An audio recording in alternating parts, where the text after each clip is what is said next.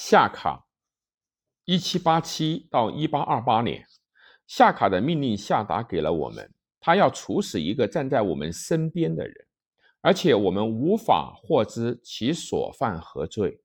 但是我们很快发现，这是一天中最常发生的事。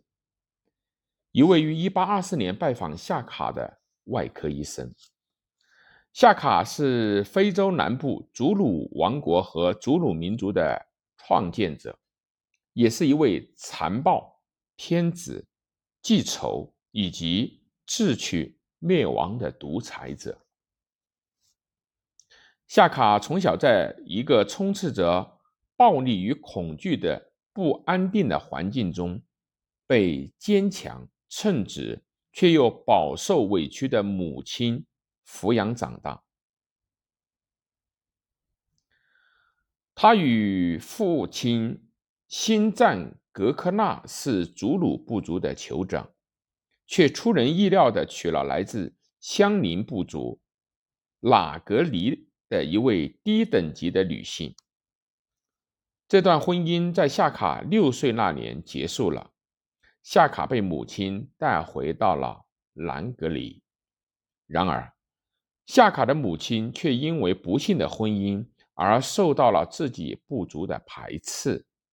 这位未来的领袖不仅在没有父亲陪伴的情况下度过了青春时代，还不得不面对。给他母亲带来耻辱的这段婚姻的羞辱。由于无力面对这样的处境，母子二人被迫流亡他乡，最终于1802年在姆蒂特瓦部族安了家。二十三岁的时候，夏卡已经成为一个高大强壮。能力突出的年轻人，他被姆蒂特瓦部族的酋长丁吉瓦斯约征为姆蒂特瓦军队的一员。从此，他的人生翻开了新的篇章。作为一个战士，夏卡很快因为其才华和勇敢赢得了声誉，并且帮助姆蒂特瓦。统治了很多小的部族，包括祖鲁。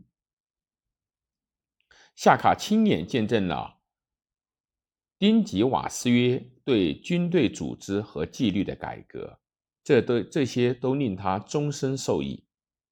一八一六年，有消息说夏卡的父亲去世了，丁吉瓦斯约免除了夏卡的军队服役，这样夏卡就可以回去。要求祖鲁酋长之位的继承权。尽管在那个时候，祖鲁只是南非东海岸的一个小部族，但夏卡对他有宏远的计划。当夏卡回到了祖鲁，他即刻镇压了内部的反动力量，然后着手将祖鲁人打造成战斗的部族。他重组了军队。并重新装备它，使之以运用有尖角的水流边阵为特征。在部署的时候，这种队形有统一的作战目标：消灭敌军部队。那个时候，大多数战斗属于小规模的冲突，没有任何真正意义上的战略指挥。夏卡纪律严明而近乎残酷的方式改变了部族战争。他的军队很快就让人。闻风丧胆，他开始利用他的军队重划南非的版图。夏卡的愤怒首先波及那些与祖鲁相邻的南非非洲东海岸的部落，包括兰格里。夏卡对那些曾经在他还是孩童时代给他母亲造成痛苦的人展开了可怕的报复。他将那些部族的酋长钉在了从他们自己的防护篱上劈下来的木桩上。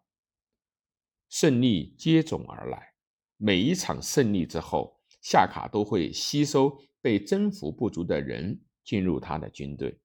一年内，在他的指挥下，军队规模达到了最初的四倍。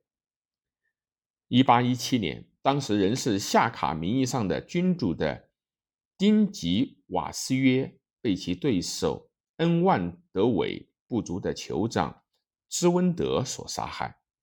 其后，夏卡不受限制的扩张之路日渐清晰了起来。从那以后啊，一个接一个的部族被征服，土地被蹂躏。那些阻挡夏卡征服道路的人都面临着残酷的选择：屈从、逃走，或是死亡。这个地区的主要部族与许多祖鲁部族南部的小部落都被彻底击溃。到1823年的时候，夏卡已摧毁了非洲东南部的大部分部族。受到波及的不只是与夏卡的部队。正面交锋的部部族，几千人因惊恐于夏卡部队的掠夺而奔逃非洲内陆，这实质上撕裂了非洲内部既定的部落结构和社会框架。在其后的姆菲卡尼中，大约两百万人因为这一内部的瓜分非洲的争端而丧命。最糟糕的还在后面。一八二七年，夏卡的母亲去世，这位战争领袖的行为完全失控。他不再关注于建立一个庞大的祖鲁王国，而是寻求将母亲的死亡带给自己的痛苦尽可能的发泄在他他人的身上。在第一阶段的举国哀悼的过程中，大约有七千名祖鲁人被杀。怀孕的妇女连同他们的丈夫一起被杀害，甚至家畜都被愤怒的夏卡派人屠宰。死亡与毁灭变成了唯一能够让夏卡生活有意义的事情。他放纵军队在更广大的范围内发动战争与屠杀。一八二八年，夏卡被他同父异母的兄弟刺杀，宣告了这场暴力的结束。曾经被给予给予希望的人们，在这样耻辱中终结了。一位伟大的领袖在被长矛刺死之后，在没有任何仪式的情况下，被掩埋于深坑之中。夏卡生前管理着超过二十五万人口，并且能够征集五万人规模的军队。他在一无所有的基础上建立了一个庞大的王国。但普通的非洲民众对此付出的代价是巨大的，数以百万计的人死于夏卡无限的野心。在他死之前，夏卡与英国建立了友好关系，但是并没有与南非白人，也就是布尔人建立良好的关系。他同父异母的兄弟丁刚继承了他的王位，并在纳塔尔。引发了与布尔人的第一次武装冲突。在初次获胜以后，一支上千人规模的祖鲁部队，在1838年12月的血河战役中，被一小批布尔人的部队所击败。这一件事引发了祖鲁内部丁刚与姆潘德这个人也是夏卡的另一个同父异母的兄弟之间的内战。姆潘德组成了与布尔人的军事联盟，并成功的推翻了丁刚。在之后的十几年中，布尔人控制了祖鲁王国大部分的区域。但一八四三年，英国正式吞并纳塔尔后，把这片土地归还给了祖鲁。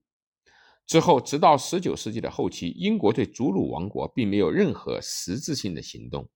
实质上，英国政府的政策是为了防止祖鲁王国因布尔人的扩张而分裂。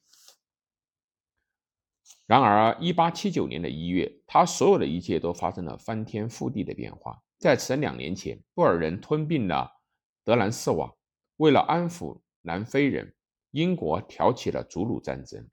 他们命令祖鲁的国王塞奇瓦约，这个人是姆潘德的儿子，在三十天内必须遣散军队。当他拒绝合作的时候，战争就开始了。到1879年的9月，塞奇瓦约已经被俘，其领土也被英国控制。此前不久，英国军队在伊桑德尔瓦纳战役中遭受失败，同时被围困在罗克渡口。此役因在1964年被拍成电影《祖鲁》而被世人所铭记。接下来几年的局势动荡不安，形成一个独立的祖鲁国家已经几乎没有希望。1887年，祖鲁被正式纳入英国的版图，这代表着祖鲁王国的一去不复返。